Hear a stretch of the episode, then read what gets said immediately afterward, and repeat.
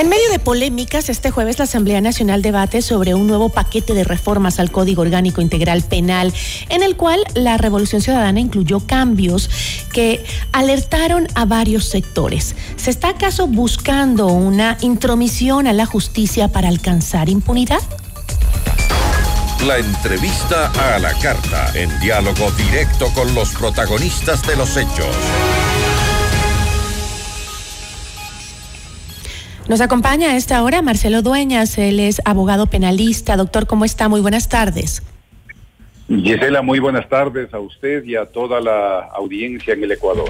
Gracias por acompañarnos. Doctor, en medio de este análisis del informe, pues hay dos temas que preocupan referentes a nuevas causales para acceder a un recurso de revisión penal con base en la propuesta del correísmo. La Asamblea podría incluir eh, dos nuevas causales eh, que eh, proceda para que proceda un recurso de revisión. Una es si se comprueba que los hechos eh, que fundamentaron la sentencia fueron establecidos mediante vicios de procedimiento o violaciones al debido proceso. Y la segunda, cuando la Corte Interamericana de Derechos Humanos o comités de derechos humanos de las Naciones Unidas identifiquen violaciones a los derechos humanos o errores en el debido proceso en estas sentencias. Eh, me gustaría ir eh, directamente a lo de fondo que está preocupando más aquí. ¿Hay o no hay, según su criterio, doctor, un direccionamiento con esta reforma para revisar la sentencia del caso Sobornos y buscar impunidad del expresidente Rafael Correa? ¿Cómo lo ve usted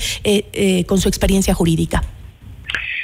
A ver, eh, realmente sí es preocupante la posición de la Asamblea Nacional de pretender introducir este tipo de reformas cuando ya el ordenamiento jurídico ecuatoriano contempla todos los recursos, todos los mecanismos para la impugnación de las sentencias.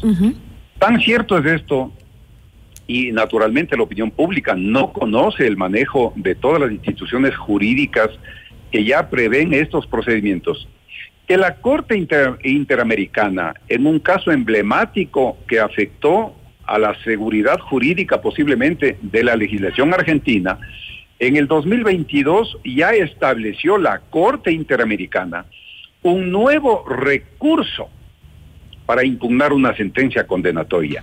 Pero este nuevo recurso que ya la Corte Constitucional dispuso a la Corte Nacional de Justicia que envíe un proyecto de ley a la Asamblea no se relaciona con estas causales para el recurso de revisión.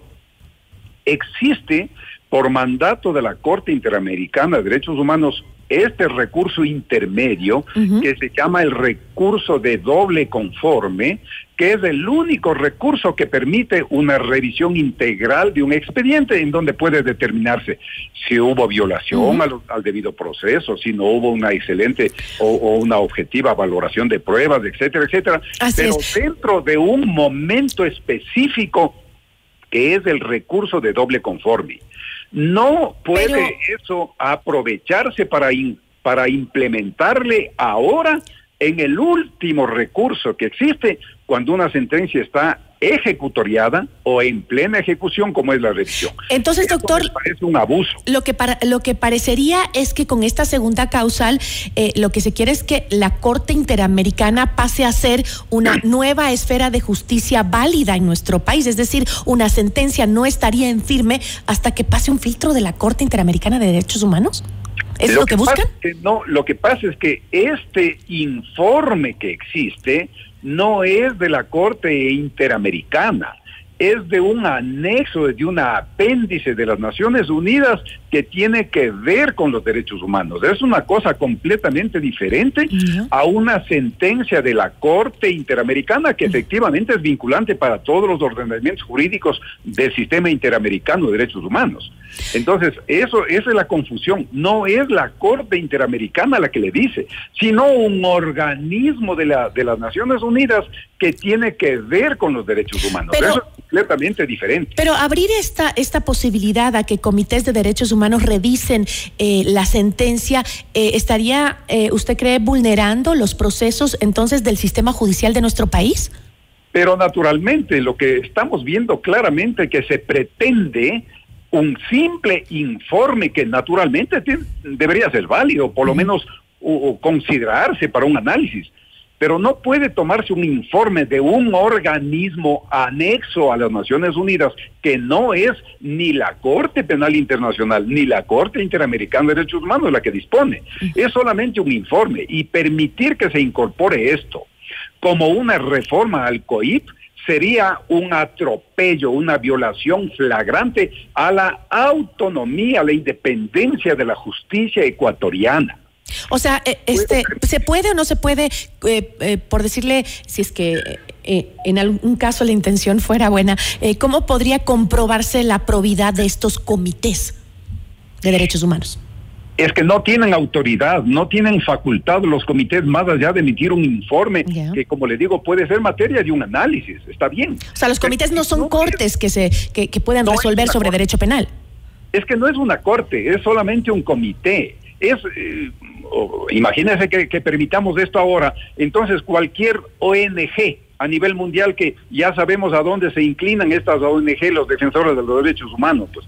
O sea, ellos no se sintonizan con la necesidad de la sociedad ecuatoriana. Ellos no conocen la realidad histórica o el momento que vive el Ecuador, que el, el gobierno lucha con políticas para garantizarnos seguridad, estabilidad a nosotros.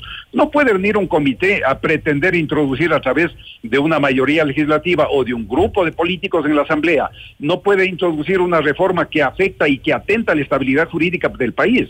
La seguridad jurídica es una garantía constitucional y la seguridad jurídica también tiene que ver precisamente con aquello, que tienen que existir las normas previas, normas expresas en donde los jueces basan, sustentan las resoluciones, y más aún cuando se trata de sentencias eh, ejecutoriadas en firme. Para eso solamente existe el recurso de revisión, pero el COIP ahora establece solamente dos causales para la revisión porque ya se tornarían después de eso en cosa juzgada. Y un organismo que no tiene esta capacidad, como una corte, como sería la Corte Interamericana, no puede un organismo cualquiera pretender a través de, un grupo de políticos, como le digo, venir a trastocar, a, sembrar una desazón, una inseguridad, una a desestabilizar lo que la, la Constitución ha garantizado, la estructura jurídica del Estado y la propia cosa juzgada. Ahora, la otra preocupación se da porque se plantea que en uso de la atribución de fiscalización la Asamblea Nacional pueda